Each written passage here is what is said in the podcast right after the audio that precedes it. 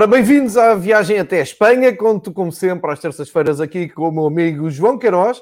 Uh, e vamos hoje ter muito para falar, porque temos a La Liga ao rubro, grandes momentos de futebol espanhol para ficar para a época toda, uh, grande exibição do All Black, grande exibição de Messi, isto é só mais um dia no escritório do Messi, mas grande exibição do, do Barcelona uh, no Anoeta, com uma grande goleada.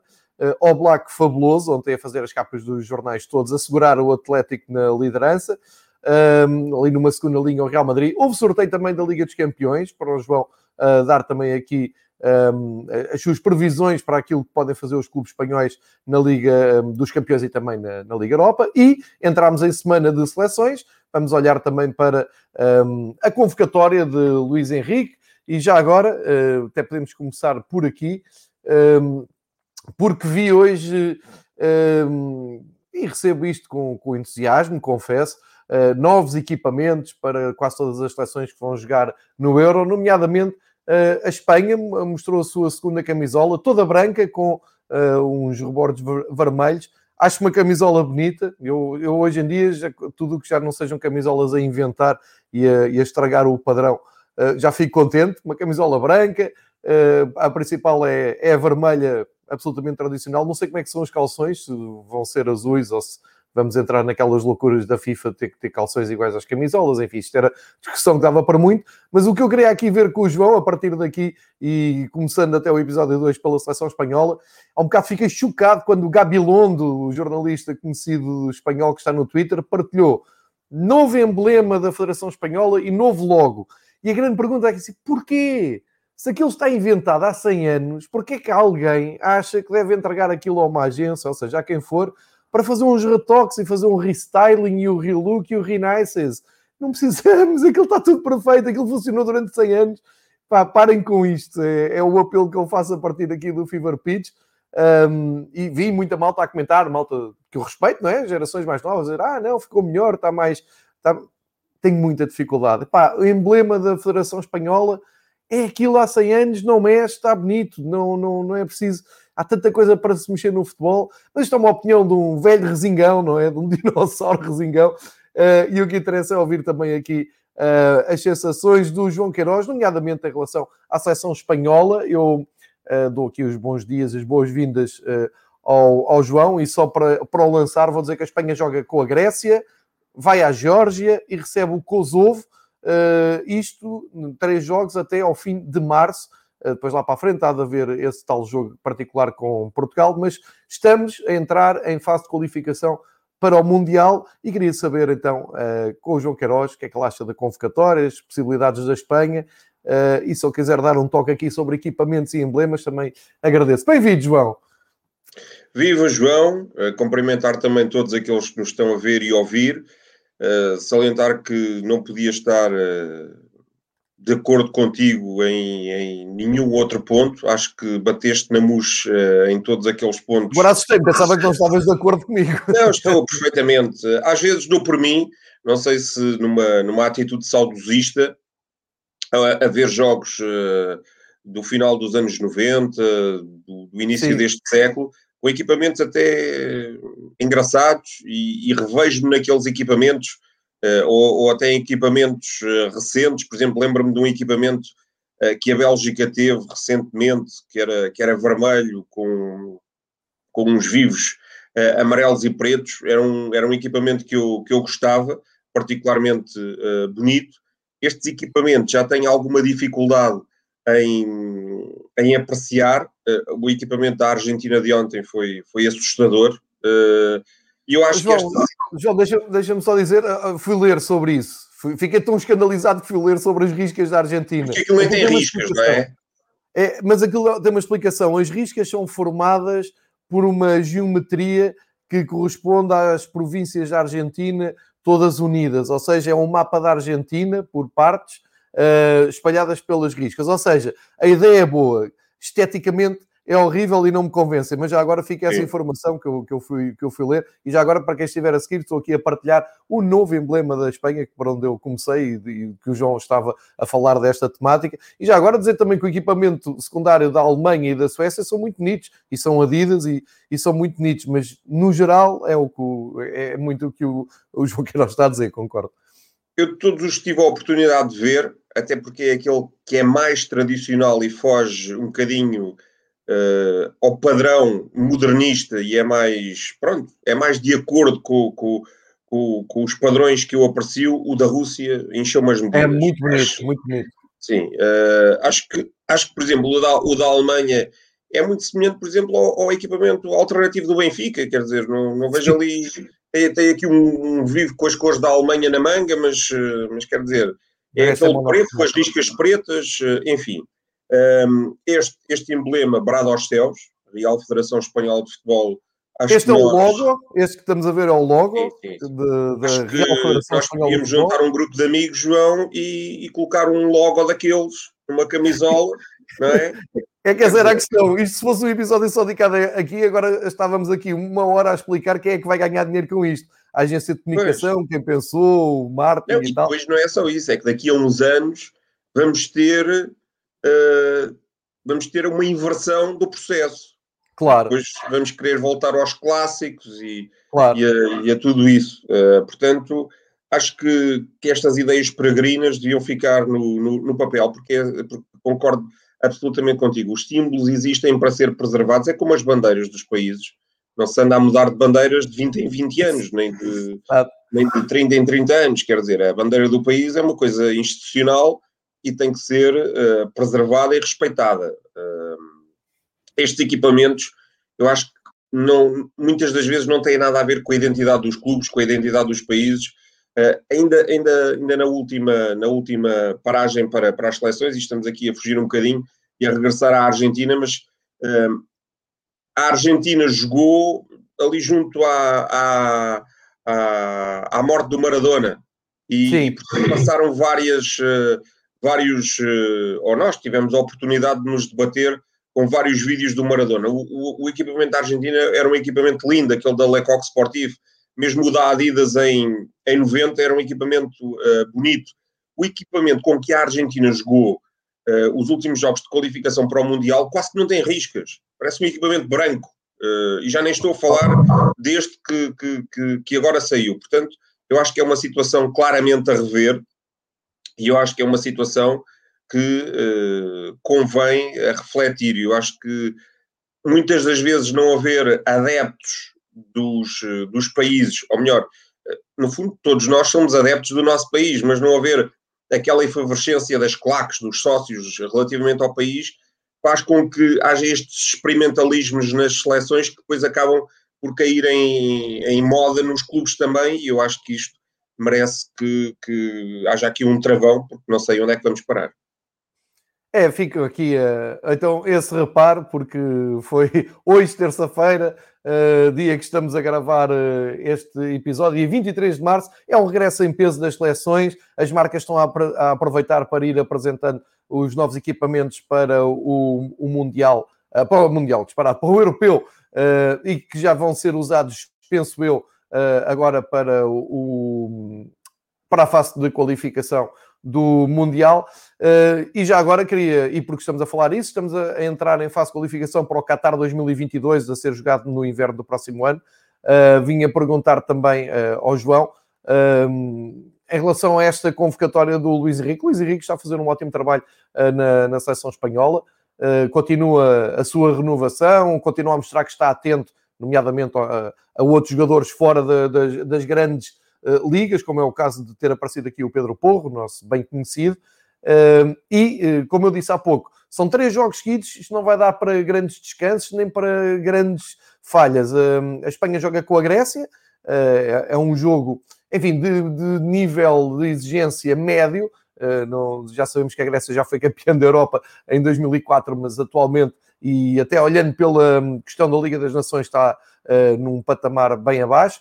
Uh, depois é a viagem à Geórgia, enfim, sempre uh, complicado, mas o último jogo é com o Kosovo e, e cheira-me que ainda vamos falar muito deste jogo, Um, embora agora as coisas já se tenham pacificado, mas houve aqui uma ameaça da Espanha por razões políticas, não reconhece o Kosovo como nação independente e ameaçou não passar nem o hino nem içar a bandeira do Kosovo. Uh, o que fez com que o Kosovo se mexesse junto ao UEFA e disse que então não jogava em Espanha. E enfim, isto começou logo aqui uma grande confusão no sorteio. Nós até falámos um pouco sobre isso, mas parece-me que, que tudo vai correr bem. Quero é relembrar, João, que o Kosovo até foi uma das sensações na fase de hum, qualificação para o europeu. Calhou no grupo da Inglaterra, por exemplo, e deu muito boa conta de si, portanto há alguma curiosidade. Alguma coisa que destaques desta convocatória e destes três jogos, João? Olha, o que eu destaco acima de tudo é a juventude Acho que é uma seleção uhum. uh, extraordinariamente jovem. Uh, se verificarmos este painel de caras que, que, que mostras aqui, uh, não estão aqui aquela, aquelas chamadas lendas da seleção espanhola que, que, foram campeãs da Europa e campeões do mundo. Alguns nem poderiam estar porque, porque já, já abandonaram as carreiras. Mas, mas repara, dos consagrados está o Ramos, o Alba, o Busquets vai lá, com alguma eh, simpatia, o Morata e, e, pouco mais. O resto é tudo uh, meninos e, e portanto, é, é, a renovação da Espanha em força. Se bem que o Gaia, o Ramos e o Gerardo Moreno não marcaram presença no início da concentração, estão, estão lesionados e, portanto, vamos ver se não haverá aqui uh, chamadas de última hora. Uh, Parece-me que esta é uma seleção com, com muita juventude. O Eric Garcia, uh, o, o, Rodri, o Pedri, uh, o Llorente, o Canales, uh, o Coque, nem tanto, depois o Ferran Torres, que este ano foi para, para, para o City, o Brian Gil, atenção a este Brian Gil, acho que vai ser um caso sério no futebol espanhol, faz uma jogada absolutamente magistral nesta jornada, merecia mais, uma, uma, uma jogada eu diria, à Maradona, à Messi, à Paulo Futre, e estou a compará-lo com os Escardinos, porque ele também é escardino, portanto veio da, veio da banda direita para o meio e acabou por, por não conseguir finalizar com sucesso, ou, ou melhor, perdeu a força nos últimos instantes da jogada, mas é, mas é um jogador fantástico, e este Dani Olmo, que hum, despertou no Dinamo de Zagreb e, e é um jogador absolutamente fantástico, eh, também a merecer a convocatória, isto já, já para não falar no, no guarda-redes que agora uh, tem sido o Unai Simon, um jovem guarda-redes do, do Atlético. Portanto, eu acho que isto, no fundo, uh, é aqui uma compilação de três fatores. Uh, alguns consagrados, e já falei neles, como o Ramos e o Busquets, a geração que foi vice-campeã europeia de, de sub-23 perdeu na, na, na, final frente, frente à Alemanha um, mas acabou por, por dar grande nota de si, e a geração que é campeã europeia de sub-23, também frente à Alemanha, em Udine. Portanto, eu acho que, que há aqui excelentes valores e bons exemplos disso.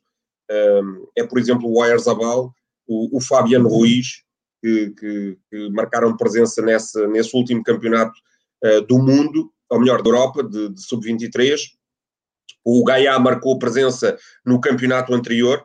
Uh, outro dos que marcou presença no, campeonato, no último campeonato e foi campeão da Europa foi o Dani Olmo.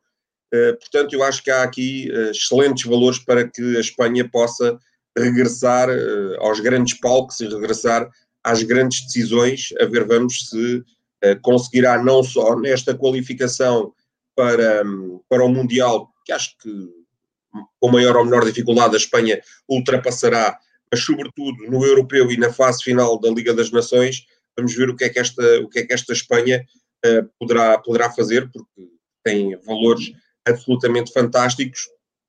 E deixa-me salientar também as capas dos dois jornais de Madrid de hoje, que uh, dão grande expressão à seleção. Uh, uma entrevista ao Pedro e outra entrevista ao Tiago Alcântara.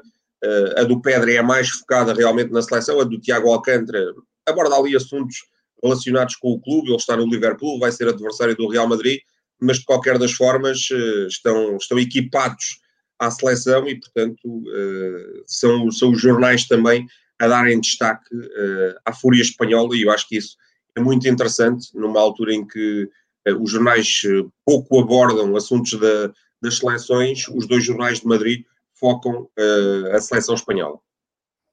Mas posso estar, posso estar enganado, mas a ideia que eu tenho ao longo dos anos é que a imprensa de Madrid é muito pegada à seleção, puxa sempre muito sim, pela, sim. pela seleção e depois então de, daqueles êxitos no Mundial e no Europeu, uh, ainda mais a geração mais nova de jornalistas, uh, acho que é a altura em que conseguem uh, mostrar toda a sua euforia, vamos, vamos dizer assim, Uh, e eu tinha aqui preparado até a, car- a, capa da marca, como o João acabou por se adiantar, só para fechar aqui o capítulo de seleções, uh, e aconselho a entrevista do Pedri, que é o grande craque que está a despontar no, no Barcelona. Um, só, só, para perceber, este Espanha-Grécia, depois o Geórgia-Espanha e o Espanha-Kosovo, ficarias uh, admirado se isto no fim não fosse 9 pontos para a Espanha, certo? Sim, sim. Acho que a Espanha vai somar 9 pontos Uh, e pronto, e vai iniciar o seu percurso tranquilamente rumo a um campeonato do mundo que uh, vai se disputar em circunstâncias diferentes das habituais e vamos ver com tudo isto da, da pandemia o que é que ainda se irá passar e, e se não teremos aqui ainda mais surpresas, mas uh, acredito que a Espanha vai somar nove pontos e portanto vai, vai entrar nos próximos jogos de, de qualificação que só se irão realizar em, em setembro, uh, tranquilamente, para, para poder marcar uh, presença no, no, no Qatar e voltar a um, a um campeonato do mundo para ter sucesso, coisa que não sucedeu na, na Rússia, muito menos no, no, no Brasil, onde a Espanha foi despachada logo na primeira fase. Exatamente. Uh, vamos ver, mesmo que a, UEFA e a FIFA devem estar muito atentas a, a, isto. Eu acho que hoje em dia o difícil é tu não te conseguires qualificar. Eu acho que os grandes feitos de seleções dos últimos anos foram conseguidos pela Itália e pela Holanda quando conseguiram falhar a qualificação, quando Uh, em jeito de brincadeira, digo das 55 federações apuram 100, não é? Parece que toda a gente toda a gente vai. É, é incrível. Eh, Sobretudo uh, para estes europeus. O europeu com, com 24 uh, eh, é difícil não ir lá e a Holanda conseguiu. Exatamente. É, é, são os grandes feitos do, dos últimos anos. Uh, João, vamos virar então agulhas para a Liga Espanhola.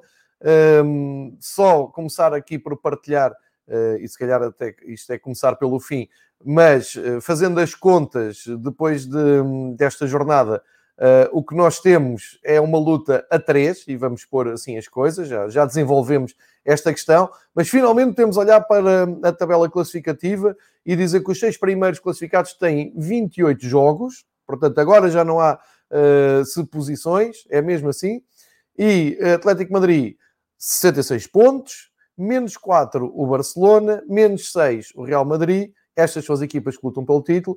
E depois, na luta pela vaga na Liga dos Campeões, Sevilha 55, Real Sociedade menos 10, tal como o Betis. Portanto, o Sevilha está ali entre a luta pelo título e uh, o descanso do, do lugar da Liga dos Campeões.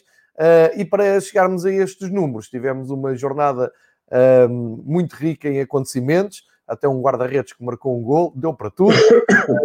e, portanto, uh, convido uh, a começarmos a viagem pela, pela jornada, olhando para, para estes resultados que uh, fecharam a jornada 28 e olhando para, para os jogos mais importantes, João. Vamos começar precisamente pelo líder, pelo Atlético de Madrid. Ganhou o Deportivo Alavés, mas uh, apetece dizer minha Nossa Senhora, não é? Aquilo uh, foi Soares, é? o tal o tal uh, brinde vindo do céu que o Atlético Madrid recebeu este ano e que pode muito bem valer um campeonato, como também pode valer um campeonato o Paradone que o Oblak uh, arrancou na defesa a um penalti que uh, parecia que ia tirar dois pontos ao Atlético Madrid e ia complicar muito as contas do Atlético Madrid. Vitória inacreditavelmente difícil do Atlético Madrid numa altura em que já não se pode falhar, com o Alavés, uh, com estes dois, com estas duas nuances, o, o o Soares a chegar também aos 500 golos, o Oblak a figura do jogo, mas João, acaba o jogo e tu pensas assim, faltam 10 jogos, ainda tenho que jogar com rivais diretos, isto está muito termido, não é? A ideia que dá é que apesar do, eu diria que até é uma confortável vantagem, o problema são os 10 jogos que há pela frente, não sei se concordas, João. Pois, eh, e eu ontem, eh, a propósito disso, até eh, retuitei um, mapa da, da marca, que tem o, o calendário de, de todos até ao, ao, final, de todos, os quatro que, que, estão na frente, e é curioso porque o Atlético é o que tem o calendário mais difícil. Para já, uh, quando tudo se reiniciar, ou seja, no início de abril, vai duas vezes a Sevilha.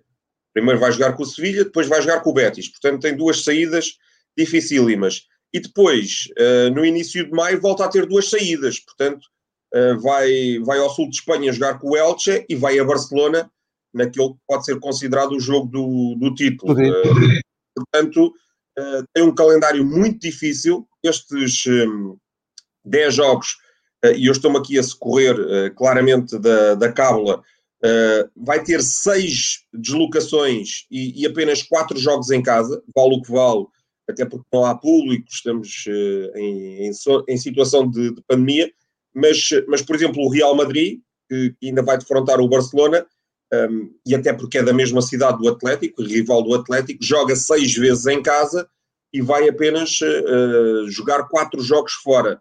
Se bem que uh, dos quatro jogos que, que tem fora, um é em Bilbao, outro é em Granada, portanto vamos ver o que é que, o que, é que poderá suceder ao, ao, Real Madrid. Eu acho que o Atlético está, está naquela fase, uh, e, e, tu já tens aqui esse, esse quadro, uh, o Atlético está, está naquela fase em que uh, parece-me que quer para quem está lá dentro, e falo de dirigentes, estrutura, equipa técnica, jogadores, quer para quem está cá fora, adeptos, parece que estão desejosos que isto acabe o mais depressa possível. Só que ainda faltam 10 jogos, 10 jogos são 30 pontos, são muitos pontos.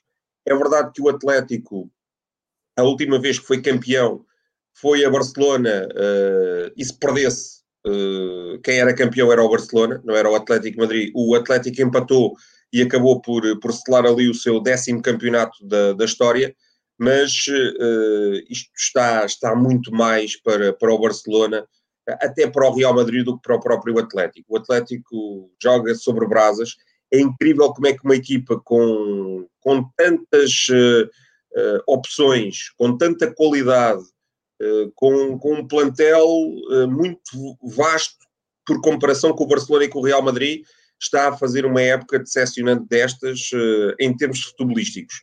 O Atlético, é bom salientar, atirou logo na primeira eliminatória em que entrou uh, atirou a taça pela borda fora, portanto não ligou nenhuma à taça do, do rei.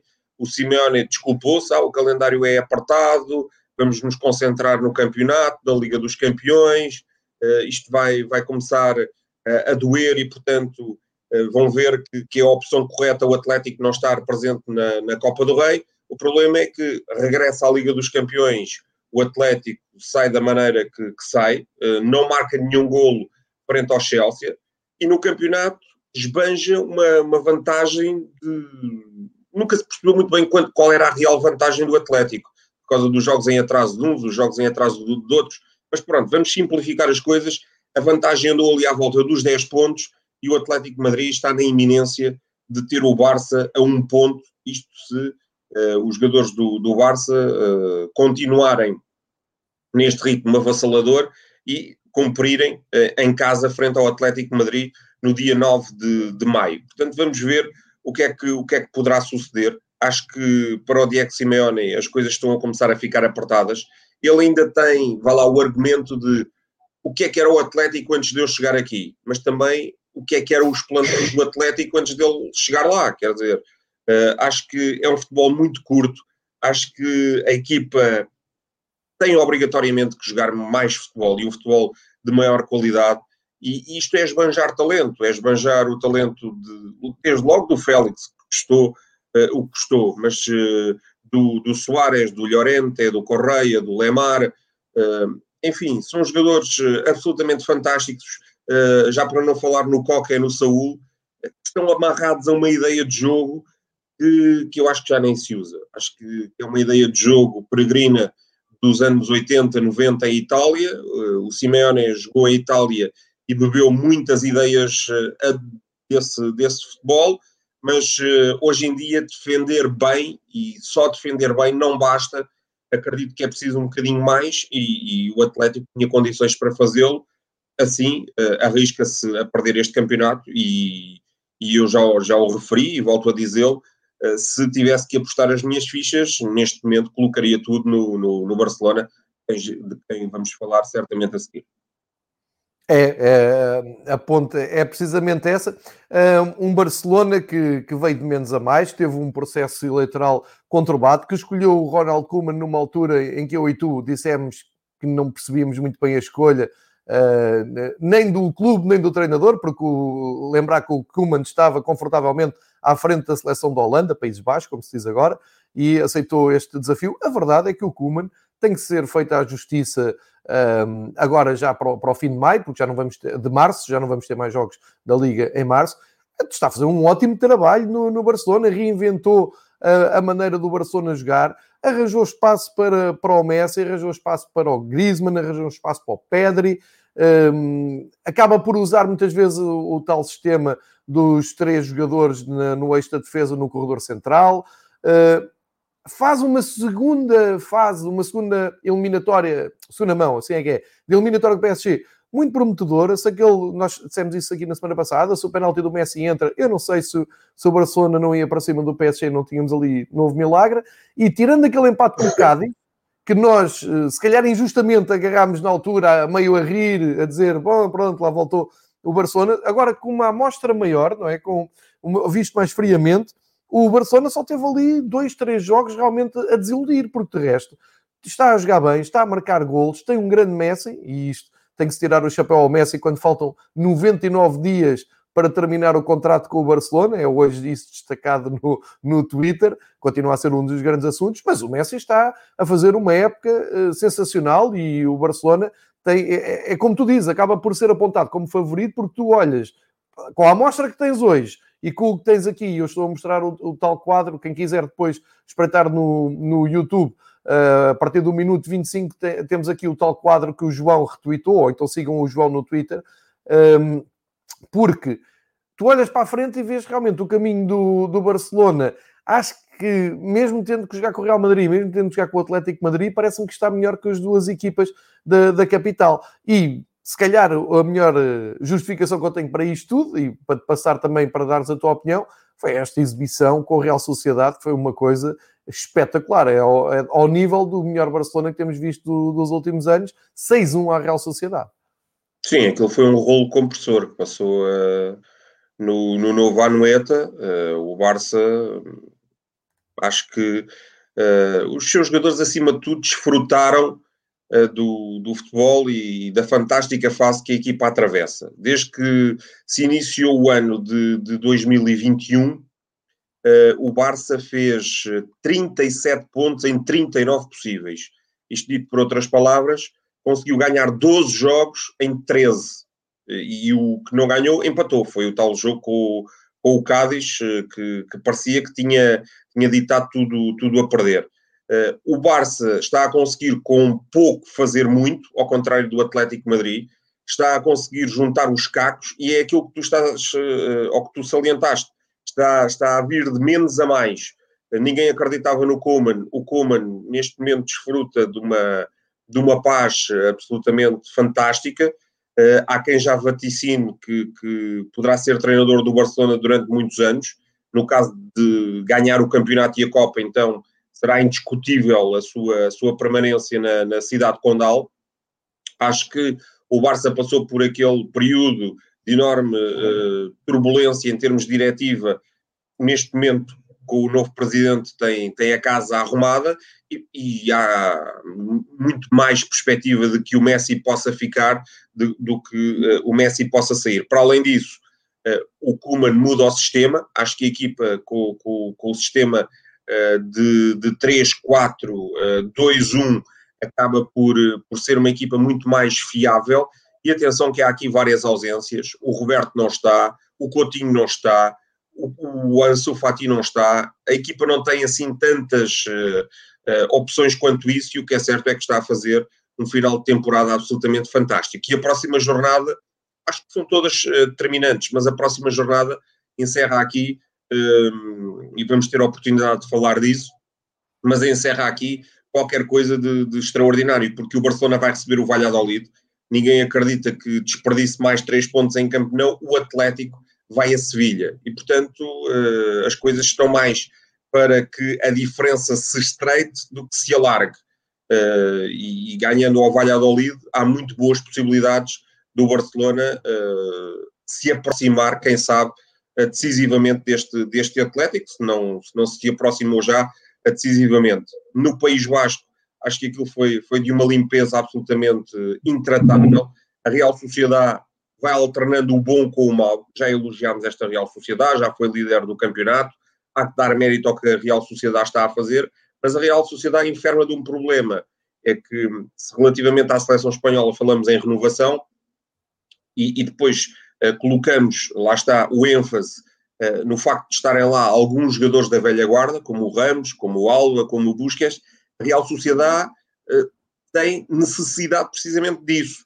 Porque, porque a Real Sociedade, sempre que jogou com os meninos, com o Ayarzabal, com o Merino, com o Isaac, enfim, com, com o Zubimendi, com o Remiro, introduziu no seu 11 Silva, foi uma equipa fiável, sempre que não teve Silva, acabou por perder essa fiabilidade. E, portanto, eu acho que uh, acaba por ser um bocadinho uh, por aí. Acho que o Ilhar Ramendi passa completamente ao lado desta temporada por lesão, e todos nós sabemos da importância do Ilhar Ramendi, é um jogador da casa, foi um jogador que já passou pelo Real Madrid, é um jogador com experiência e, portanto, acho que o, o Barcelona aproveitou todos esses fatores e depois está absolutamente quando aquelas cabecinhas estão limpas, uh, aquilo uh, jogam com uma leveza que é, que é absolutamente fantástica e, portanto, o Barcelona acaba por atropelar a Real Sociedade, chegou aos 5-0 uh, eh, aí por volta dos 70 minutos e, e poderia até ter uh, carimbado um resultado ainda mais penoso.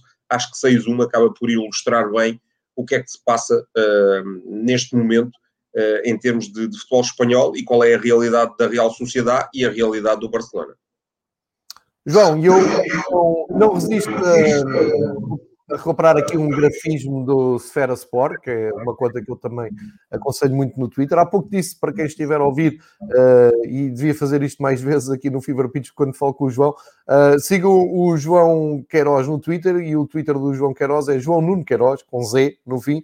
Uh, procurem porque vale a pena, porque como ele disse, tinha, é lá que está aquele gráfico do que falta jogar no, no Campeonato Espanhol, que o João apanhou muito bem da, da marca. E eu agora partilho aqui um gráfico de outra, de outra, cor, de outra conta, como eu disse, o Sfera Sport, uh, só para termos uma noção, uh, porque para nós é tão óbvio ver o Messi jogar e fazer gols e ter uh, aquela normalidade toda dentro da normalidade que é, da genialidade que é do, do Messi, que às vezes vale a pena parar e olhar para estes números nem que seja só para comparar com uh, grandes equipas e grandes nomes do futebol europeu. No Barcelona, o Messi leva 768 jogos e já sabe, é o jogador com mais jogos pelo clube.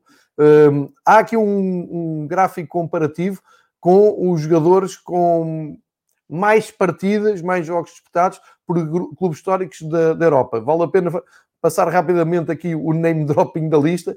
O Paulo Maldini no Milan, com 902 jogos, o Zanetti, o Javier Zanetti no Inter com 851 jogos, o Del Piero nas Juventus com 705, e reparem, quando falamos do Del Piero nas Juventus já tem menos jogos que o Messi, o Messi. está pelo Barcelona, eh, como também o Sepp Maier, o grande guarda-redes do Bayern, fez 661, o Michael Zorc do Dortmund 572, o Ryan Giggs, de espetaculares 963 jogos pelo Manchester United, o Ian Callaghan do Liverpool com 857, o Jean-Marc Piloré com 435 no Paris Saint-Germain, o Sax Swart do Ajax com 603, e depois aqui dois exemplos portugueses, curiosamente. O grande Nené, com 575 jogos pelo Benfica, e o eterno capitão João Pinto do Porto, com 587. Ou seja, Messi, record, uh, repitem, 768 uh, e está, uh, portanto, no meio destes monstros todos, só que continua a jogar e não estou a ver o fim da carreira aparecer tão, tão depressa.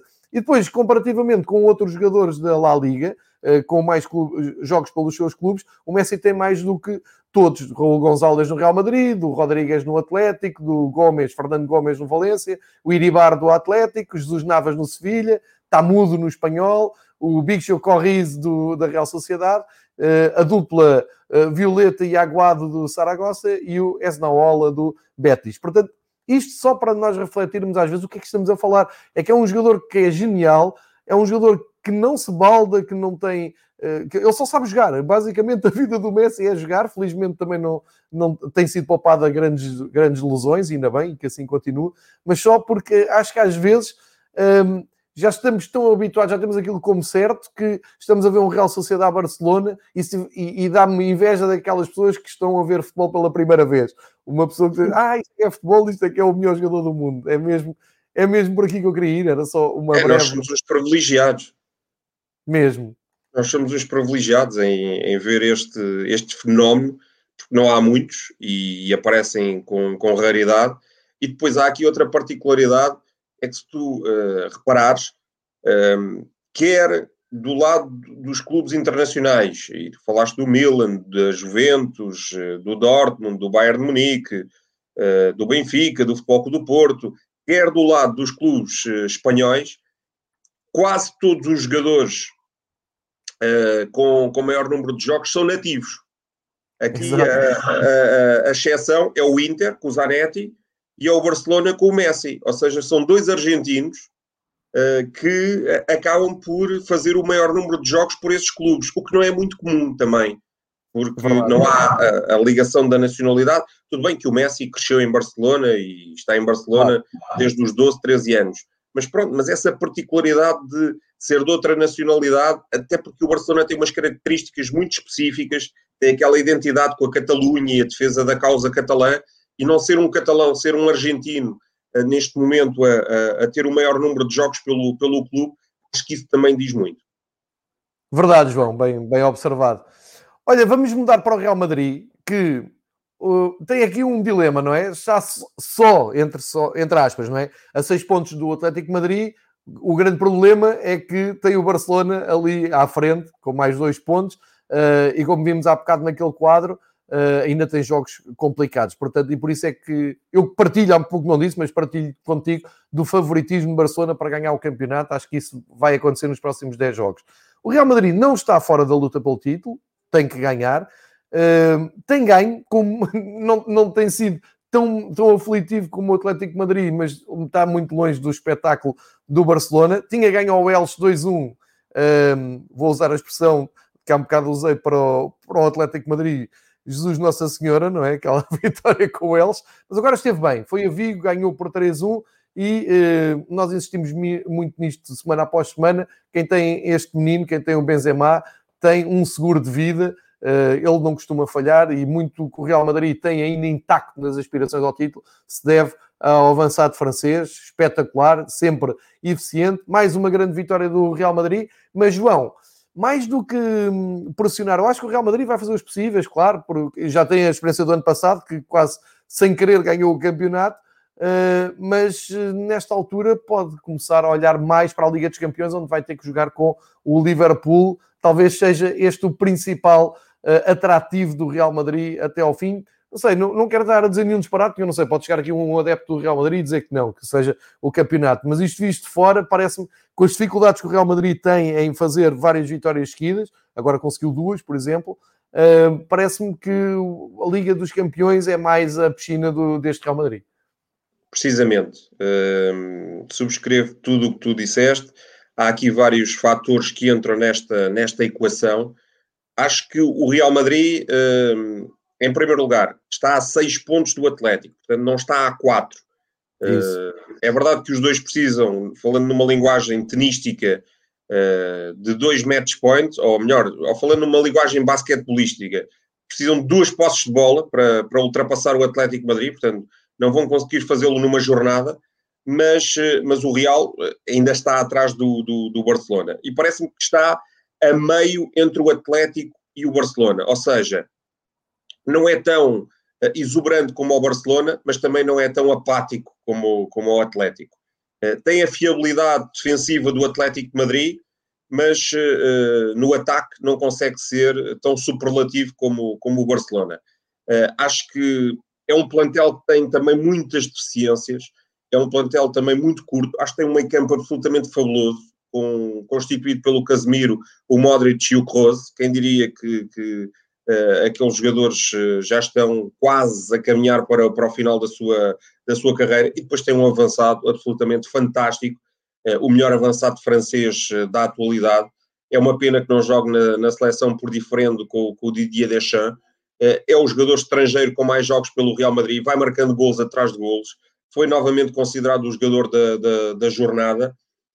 Está quase a chegar ao lote dos 10 maiores goleadores do campeonato espanhol e, portanto, o, o Real entra aqui nesta fase final da, da temporada a pensar no, em tudo isto, não é? Nas, nas condições internas que tem para atacar uh, uh, a revalidação do título, nas condições que terá para ter sucesso na Liga dos Campeões, portanto, ainda vai ter que diversificar as suas atenções por duas provas. O facto de estar a seis pontos do líder, uh, sabendo que à sua frente ainda tem não só o Atlético Madrid, mas também o, o, Barcelona, e é bom salientar que o Real Madrid foi segundo durante uh, muito tempo, portanto era o principal seguidor do Atlético Madrid e agora já não é, é o Barcelona. E, e depois uh, o que entra aqui também na equação é o calendário, e eu acho que o jogo que teremos no dia 10 de Abril poderá ser decisivo para, para o Real Madrid. Primeiro, é um jogo frente ao Barcelona, desde logo, cartaz acho que é um jogo decisivo, porque o Real Madrid um, e para o Barcelona também não poderão ali, aí perder pontos. Acho que o Atlético vai estar ali a torcer por um empate no Alfredo Di Stefano. E depois porque é um jogo, uh, e aqui é que acho que entra uh, o busilis da questão e o essencial da questão, é um jogo a meio da eliminatória com, com o Liverpool, com, com tudo o que isso encerra, com o desgaste físico e o desgaste emocional que uma competição como a Liga dos Campeões uh, determina. Portanto, vamos ter Real Madrid-Liverpool, Real Madrid-Barcelona e Liverpool-Real Madrid. Acho que para o Real Madrid e para os adeptos do Real Madrid vai ser fantástico, mas não sei se o Real Madrid terá pedalada para tudo isso. Fantástico vai ser. Vamos, vamos, eh, mais uma vez, até daqui de uma forma egoísta, uh, o digo, vamos ter aqui grande, grande futebol.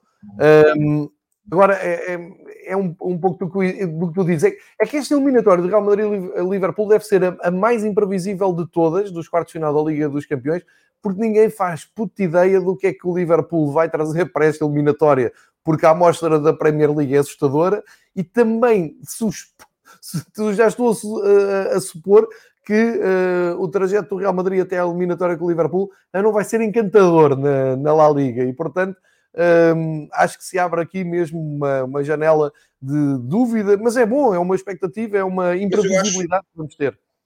Mas eu acho, João, que o Liverpool é favorito. E é favorito por, por várias razões. Primeiro, neste momento o futebol inglês é melhor do que o futebol espanhol. Uh, depois, uh, porque uh, o Liverpool, bem vistas as coisas, tem mais opções ofensivas do que o Real Madrid.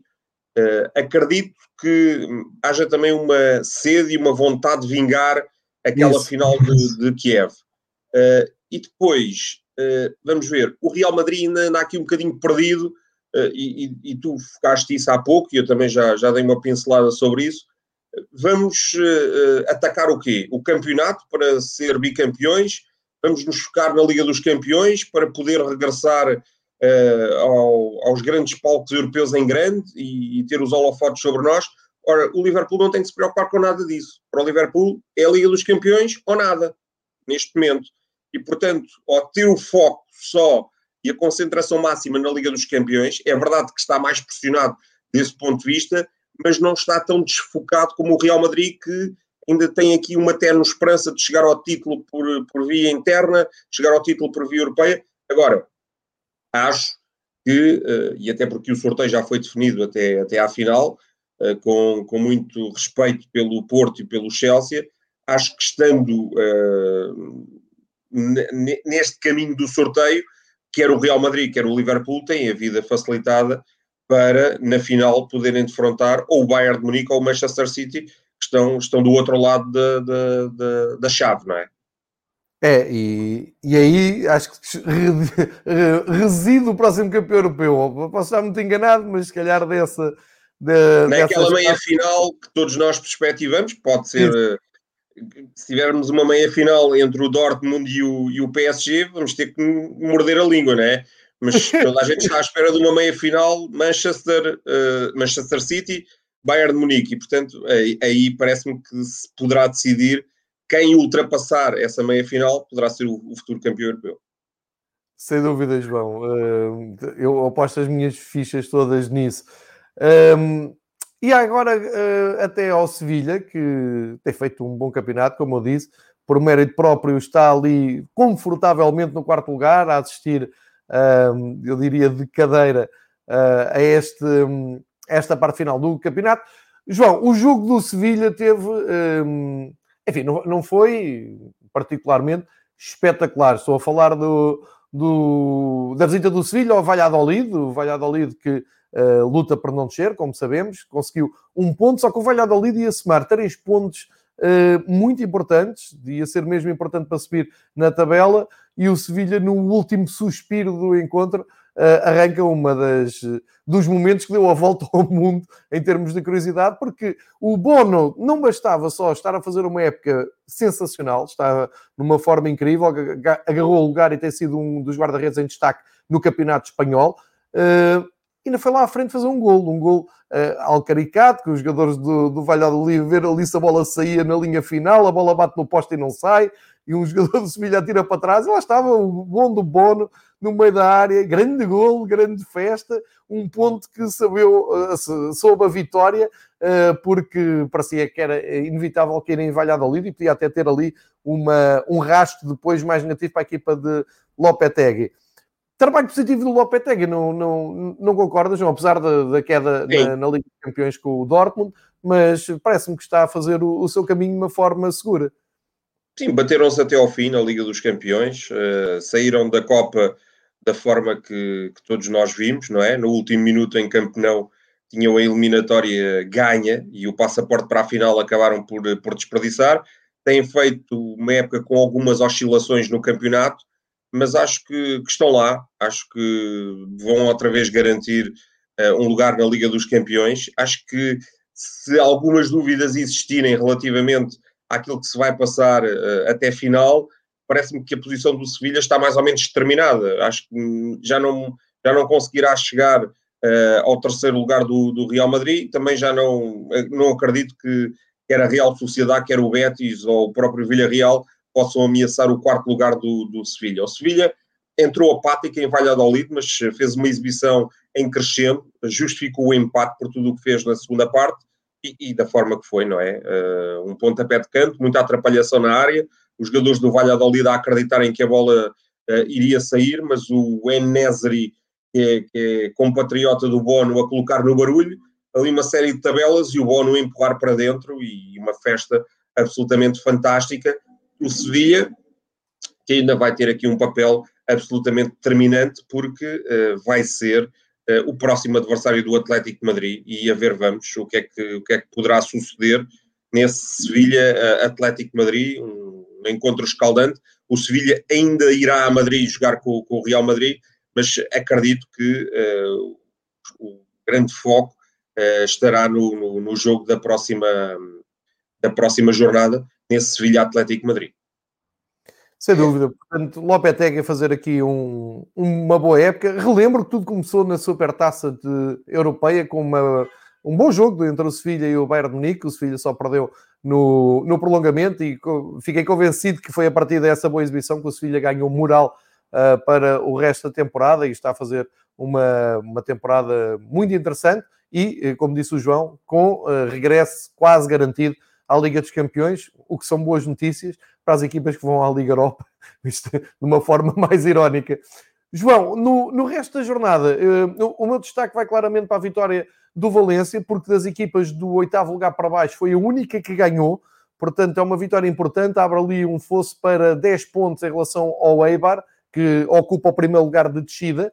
Uh, portanto, o Valência lá vai alterando, ganha um jogo, perde um jogo, ganha um jogo, perde um jogo. A verdade é que ganhou a Granada 2-1 uh, eh, e deu ali um, um, salto mais confortável para uh, o 12 lugar. Uh, depois destaque também para as vitórias do Betis e do, do Villarreal. O Betis continua, ou recuperou depois de, daquela derrota no, no derby, recuperou a boa forma, mantém-se ali no sexto lugar, lugar europeu. Ganhou por 2-0 ao Levante, o Villarreal ganhou um, por 2-1 ao Cádiz, mantém-se na Liga Europa. Já agora vou-te perguntar também o que é que achas das possibilidades de Vila Real e Granada na, na, na Liga Europa. Um, e depois, para cima já falámos, só dizer que o Sevilha, que o Sevilha uh, mantém 10 pontos de avanço para o, a Real Sociedade, que está em quinto lugar com o Betis, como já tinha dito, e ali o Villarreal um, a dois pontos. Portanto, João, um, faço aqui um, quase um 3 em 1, que é os teus destaques para os outros jogos da jornada. Um, olhar também para, para, a Liga Europa, para, para, as possibilidades que achas que pode ter o Villarreal e também o Granada. Uh, e finalmente também para um, o fundo da, da, tabela, onde continua tudo muito embrulhado. E se concordas com esta ideia que o Valência terá dado aqui um passo essencial para ficar mais longe desta luta? Acho que sim, acho que o Valência garantiu a manutenção. Uh, tem 33 pontos, matematicamente não conseguirá ainda assegurar a permanência, mas acho que dificilmente não fará os 5, 6 pontos que faltam uh, para, para garantir a manutenção. Mais, o Valência jogou bem, o que é notícia, uh, e mereceu amplamente esta vitória sobre o Granada, uma vitória sofrida por 2-1, mas justa da equipa do, do Valência. O Villarreal ganha pela segunda jornada consecutiva, uh, Gerard Moreno em grande, marca um gol, faz uma assistência, lesiona-se, isso poderá ser uma contrariedade para, para o Villarreal, que parece-me que já está a olhar para a Liga Europa, e na Liga Europa tem uma boa oportunidade de ultrapassar o Dinamo de Zagreb. É verdade que o Dinamo de Zagreb surpreendeu o Tottenham, mas não acredito que consiga surpreender o, o Villarreal. Acredito sim que tenha, possamos vir a ter uma meia final entre o Villarreal e o Arsenal, o que será uma reedição da meia final da Liga dos Campeões de 2005-2006. Eh, na altura, o Villarreal, eh, com uma grande equipa, com o Marcos Sena, com o Riquelme, eh, jogou com um Arsenal que viria a disputar a final de Paris com, com o Barcelona, mas foi uma, foi uma grande meia-final entre o Villarreal e o Arsenal. O Granada não terá, parece-me que, tantas possibilidades frente ao Manchester United. Até acredito que o Manchester United tem boas razões pela chave do sorteio para acreditar que pode-se vir a estar na final, porque entre o Ajax e a Roma é verdade que um deles terá uma palavra frente ao Manchester United, mas acho que os ingleses são favoritos e até podemos uh, assistir a uma final 100% britânica entre o Arsenal e o Manchester United. Acho que há aqui equipas que terão uma palavra a dizer. Já falei do Ajax, já falei da Roma, o próprio Villarreal poderá na meia-final eliminar o, o Arsenal um, ehm, ao surpreendente Slavia de Praga, mas, mas acredito que a final possa ser 100% britânica. Quanto aos restantes, o Betis volta a, a estar em grande, depois da derrota no, no derby da capital, grande exibição coletiva e grande exibição, sobretudo, do Nabil Fekir, que marca um gol absolutamente sensacional. Quem não viu, vá ver, porque, porque é um gol que, que, que merece ser visto e, e, e revisto. Parece-me que o Betis vai assegurar uma, uma posição uh, europeia e, portanto, desse ponto de vista, vamos ter Betis uh, uh, até ao fim, um Betis a melhorar consideravelmente. E, e, quando falamos de dedo de treinador, acho que este Betis apresenta claramente dedo de treinador, porque é uma equipa muito mais fiável do ponto de vista defensivo. Ou seja, continua a ter os argumentos ofensivos do passado, que tinha com Setien, que tinha com Rubi, mas agora é uma equipa que consegue ser muito mais equilibrada e concentrada uh, atrás. O Soares marca o seu gol 500 na carreira, e acho que merece ser salientado não só por isso, mas eh, porque dá a vitória ao Atlético de Madrid, a tal eh, defesa do Oblak também absolutamente decisiva, e quanto à descida, as coisas estão muito, muito confusas, que o Huesca deu, deu um pontapé uh, na sorte, porque ao desperdiçar pontos em casa frente ao Osasuna, dificilmente lá chegará, uh, e, e, e, portanto parece-me assumir-se cada vez mais como o principal candidato a poder regressar à segunda divisão, de todos os outros, eh, o Alavés e o Eibar não entusiasmam. Acredito que o Elche ainda será um sério candidato a poder descer, mas uh, o Cádiz, o Valladolid, o próprio Getafe ainda não estão a salvo. O que me parece que a partir do Osasuna já, já acontece. As equipas com maior ou menor dificuldade, a partir daí, Osasuna, Valência, Celta, acho que já, já poderão sorrir um bocadinho. João, fizeste aqui o zoom perfeito. Estava, entretanto, tinha mudado o quadro para o quadro da, da classificação, porque falámos ali muito do topo da classificação, só para termos aqui a ideia então dos últimos jogos. Recordo que agora já está o calendário absolutamente certo, as equipas com 28 jogos E uh, para a reta final, para estes últimos 10 jogos que faltam, o Esca tem 21 pontos, parte uh, para a grande fuga, como dizem os ingleses, uh, em desvantagem. O Alavés 23, o Eibar 23, Elche 25, Valladolid 27, Cádiz e Getafe 29, depois já o Osasuna com 30. Neste universo, alguém vai descer, grandes candidatos à descida neste momento, o Esca, Alavés e Eibar, porque são os que ocupam os lugares de descida, mas uh, poderá agora haver aqui reações. E, e destaca aqui o Cádiz, que veio da segunda divisão e que lá se vai aguentando uh, fora dos lugares de descida, ao contrário do que está a na Alemanha, agora o Armínia uh, fraquejou, mas em Espanha o Cádiz está-se a aguentar, isso são boas notícias para, para a equipa amarela. Uh, João, nós passámos aqui pela seleção espanhola, desviámos um bocado para falar de equipamentos e emblemas, também dos feitos do, do Messi. Acho que foi uma viagem uh, suculenta, uma bela viagem pelo universo futebol espanhol. Falámos aqui da La Liga, de, lançámos os dados todos, estão feitas as uh, apresentações para os 10 jogos que faltam para a luta pelo título, demos os nossos, as nossas previsões para o favorito a ganhar, neste caso o Barcelona, estamos, estamos de acordo, e também viajamos pela Liga Europa, Liga dos Campeões, onde os espanhóis terão claramente uma palavra a dizer. Para o fim do episódio, pergunto se queres acrescentar alguma coisa que me tenha escapado, ou a ti que te lembras agora, eh, sendo que combinamos eh, encontro para de hoje oito, oito dias, aí com mais seleção, porque já temos eh, certamente algum jogo disputado e lançamos já a próxima jornada para a próxima semana. Pois há, há aqui só algumas notas breves que, que gostaria de deixar. A, primeira prende-se precisamente com o Cádiz, tu estavas a salientar. Eu estava-me a recordar que o Cervera deu uma entrevista muito interessante uh, há dias, em que salientou que não há dinheiro e, portanto, não havendo dinheiro, os jogadores, os treinadores têm que se reinventar e têm que se reinventar, sobretudo, uh, encontrando soluções defensivas para impedir que os adversários marquem, porque, como não há dinheiro para contratar qualidade no ataque, há que defender para, para angariar pontos. Acho que é uma, uma versão interessante. Uh, o Simeone não, não, não deverá ter ficado uh, triste com essa declaração, porque deve preconizar das mesmas palavras, não tem um plantel como o do Cádiz. aí, é que, aí é que a coisa está diferente. Depois, começa-se a falar também nos mentideros. Uh, a imprensa de Madrid não é muito, neste momento, não é muito amiga do Zidane e começa-se a falar nos mentideros uh, da possível saída do Deschamps uh, no final do Campeonato do Mundo, uh, e, e, e, portanto, quem irá preencher o seu lugar será o Zidane. E há aqui uma série de, de, de, de situações na equação, que é o Zidane sair do Real Madrid no final desta temporada, fazer um ano e meio sabático e depois entrar na seleção a francesa a seguir ao Mundial do, do, do Qatar. Quem é que iria preencher o lugar do Zidane no Real Madrid?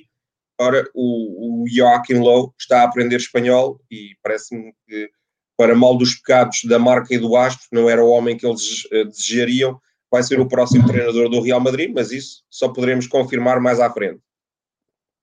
Excelente, João. Uh, por acaso falei ontem com o Marcos na, no episódio da Alemanha, falámos exatamente sobre o que é que poderia acontecer um, se uh, Joaquim Love uh, agarrasse um grande clube europeu. Uh, e é engraçado que a visão de, de, um jornalista alemão é: não, isso é impensável. Ele há 15 anos não sabe o que é, que é de trabalhar no, num clube ou mais, porque ele já estava na, na Alemanha antes de ser treinador. Portanto, treinador, selecionador da, da Alemanha. Portanto, é como tu dizes ok, deixa lá o homem aprender espanhol e vamos ver o que é que vai dar este, em Madrid. O Zidane também não é conhecido por ser um grande treinador. O Zidane, quando sair dali, sim, sim. ou agarra na França ou não agarra em nada também, não é? E apesar Aliás, de ser... é, é, é curioso porque o futebol alemão está mesmo na moda, porque para o Barcelona, em caso de insucesso do Koeman, fala-se no Nagelsmann. Exatamente. Mas também quer, não quer o Nagelsmann, parece que até foi só o Nagelsmann, só que ele ainda é muito novinho para, para essas leads. Olha, ficou, ficou então feito aqui o, as tuas últimas notas, excelentes. Obrigado por esta viagem, João. Marcamos eh, encontro para de hoje a oito dias para mais futebol espanhol. Muito obrigado, João. Obrigado.